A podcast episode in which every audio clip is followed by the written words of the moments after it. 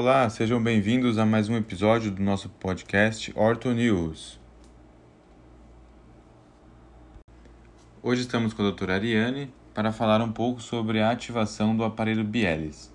Mas antes de falar sobre ativação, o que é o aparelho Bielis?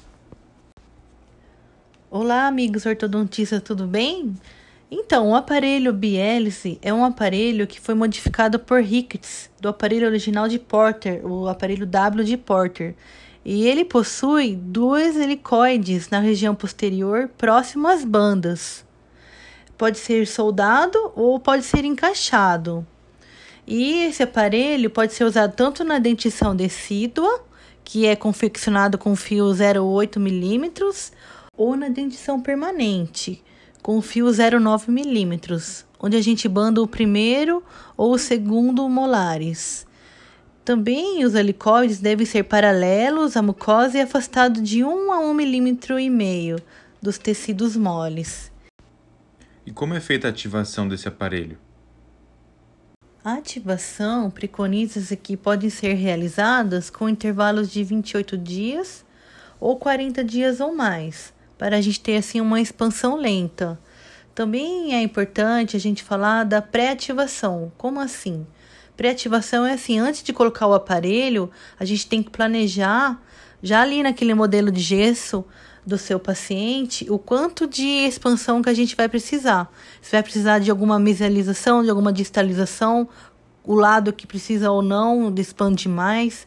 Então, isso é realizado antes da consulta do paciente. Antes do paciente chegar no seu consultório, você já deve estar planejado essa pré-ativação. Então, antes de cimentar o aparelho, a gente já deve ter ativado esse aparelho.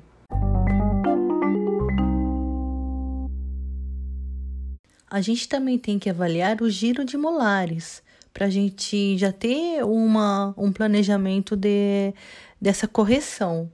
E existe aparelhos soldados à banda ou encaixados. Então é mais fácil esse aparelho que é encaixado, porque numa segunda ativação é sempre recomendado a gente remover o aparelho da boca para a gente quantificar essa ativação né? Então a gente precisa remover. Se o aparelho for é, soldado, a gente tem que remover a banda.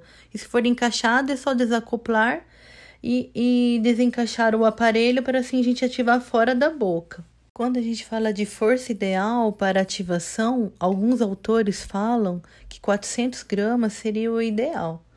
Mas como que eu vou transpor é, essa força nessa ativação? Para quantificar, Geralmente, os autores falam 8 milímetros, sendo que esse 8 milímetros é dividido para cada lado, 4 milímetros de lado, 4 milímetros de outro. Por que é tão importante a gente quantificar essa ativação? Para evitar uma força descontrolada, um comprometimento alveolar e periodontal. E até quando a gente deve ativar o aparelho? A gente deve parar de ativar quando a gente avalia uma sobrecorreção. Quando a gente atinge a sobrecorreção, a gente deve parar de ativar e aí entra na fase passiva, onde o aparelho deve ser deixado na boca, mantendo como uma contenção. Ok, muito obrigado pelos seus comentários. Espero que todos tenham gostado e que agora vocês sabem um pouquinho mais sobre o aparelho Bielice. Até o próximo.